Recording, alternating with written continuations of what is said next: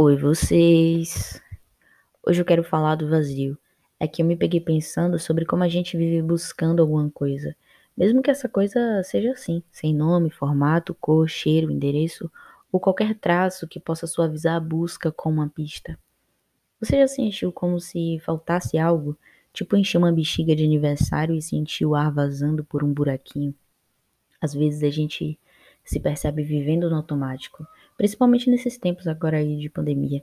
É fácil não enxergar o passar dos dias. E só se dá conta, sei lá, quando chega o fim de semana, que é quando as obrigações dão um descanso e o corpo pede a cama. O vazio é importante. Contemplar o ócio, que é admirar os pequenos gestos, sabe? Isso ajuda a gente a se perceber vivendo, bem maior do que só existir. Acho que por isso eu gosto tanto das pessoas apaixonadas pelo céu. Eu lembro de viajar ainda criança e de dentro do carro, minha mãe mostrar as nuvens e fazer a gente brincar de imaginar as figuras. Tem uma frase de, de Sócrates assim: Tome cuidado com o vazio de uma vida ocupada demais. O vazio não precisa necessariamente ser o que resulta da falta de algo. Ele é também sobre movimento, busca, bloqueio. Workaholics que me perdoe, mas não fazer nada também tem seu peso na hora de mensurar o valor dos dias.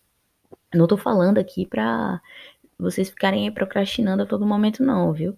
Porque também não adianta sentar e só olhar a vida. É só que eu não gosto dessa história de ter que ser muito o tempo inteiro, sem folga, quase sem respirar.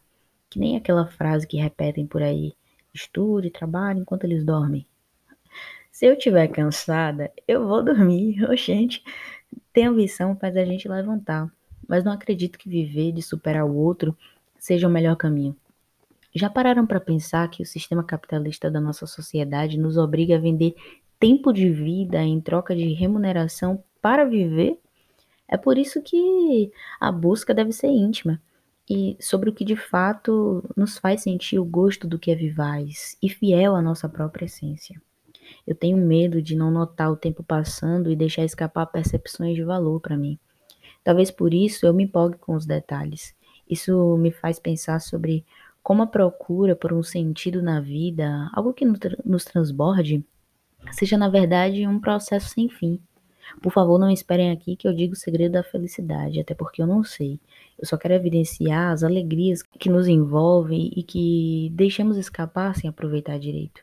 E é aí que a gente sente falta, como num texto que eu fiz.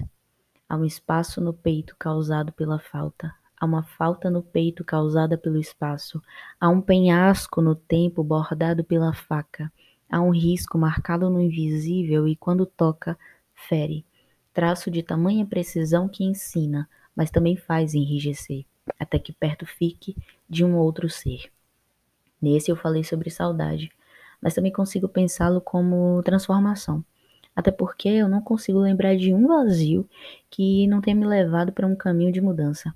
É sempre uma experiência de me permitir é, conhecer, inovar, seguir em frente e lembrar que o mundo continua girando.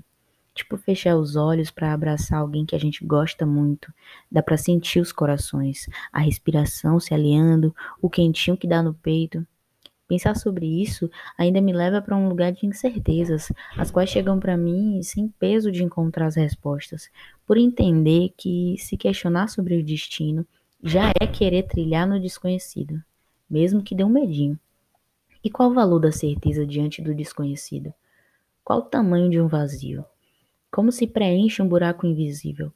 Será que alguns vazios devem ser preenchidos ou basta aceitar que aquele algo que nos falta não retornará? E se assim for, como que faz para aceitar? Mais questionamentos que eu também não tenho respostas. Caminhar talvez seja um jeito de organizar o caos. Portanto, eu volto a pensar em mim diante de tudo que ainda há para descobrir. E é compreensível que sempre em algum âmbito da minha vida exista um vazio, uma novidade para aflorar. Câmbio desligo.